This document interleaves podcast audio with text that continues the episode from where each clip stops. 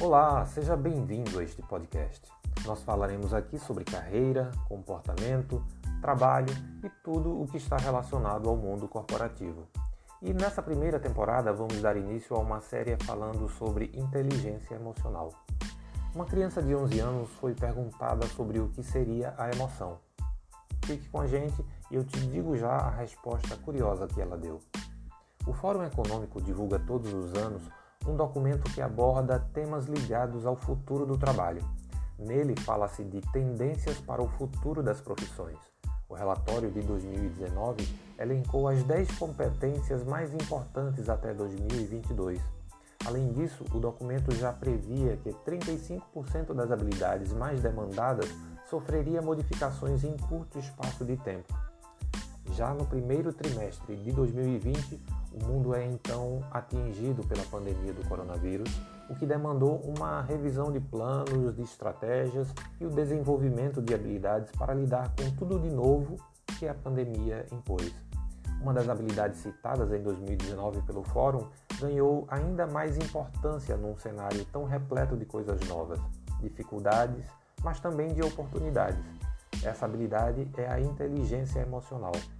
Quem já não ouviu falar de alguém emocionalmente abalado ou abalada que, em razão da pandemia, estava passando por um momento difícil, de alta pressão e da necessidade de buscar saídas para o momento que estava vivendo? Vamos então do começo. O que é uma emoção? A criança de 11 anos foi perguntada sobre isso, como eu disse no começo. Ela então disse, abre aspas, emoção é alguma coisa que a gente sente quando está sentindo alguma coisa. Fecha aspas. Para falar sobre emoção, eu queria dar dois exemplos. É possível que você conheça alguém que te irrita e te faz sair do sério? Construa comigo a seguinte cena. Esta pessoa está em uma reunião de trabalho da qual você participa e ela é convidada a dar um parecer sobre a área pela qual você responde ou sobre o projeto do qual você é responsável. Já começa dizendo que quase tudo na sua área ou projeto precisa ser revisto, porque grande parte do processo que você implementou está completamente equivocado. No momento em que você ouve isso e seu cérebro registra essa informação, o que acontece?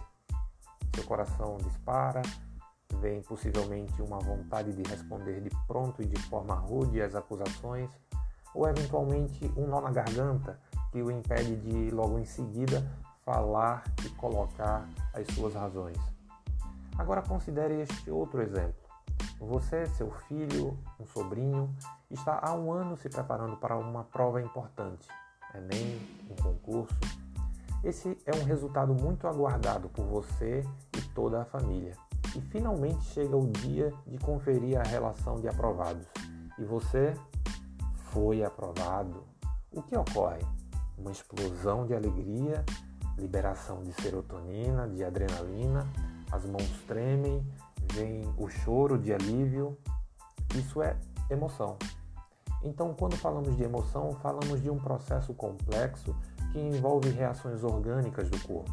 Está ligado, portanto, à questão fisiológica, o batimento cardíaco, o tremor nas mãos, a sensação de esfriamento de partes do corpo, a neurociência diz que não nascemos com todos os nossos circuitos neurais emocionais. A maioria desses circuitos são formados ao longo da nossa história e de acordo com a forma com que lidamos com ela. As reações emocionais estão, portanto, muito mais para o que é adquirido do que para o que é inato. São muito mais uma construção nossa a partir de modelos que tivemos e de experiências de vida que tivemos. Inteligência emocional é então a capacidade que temos de identificar e entender as próprias emoções de modo que tomemos decisões que favoreçam o alcance dos nossos objetivos. Fique atento ao episódio 2 sobre inteligência emocional. Nos ajude a fazer este podcast, envie sua sugestão para nosso WhatsApp. O link está aqui abaixo.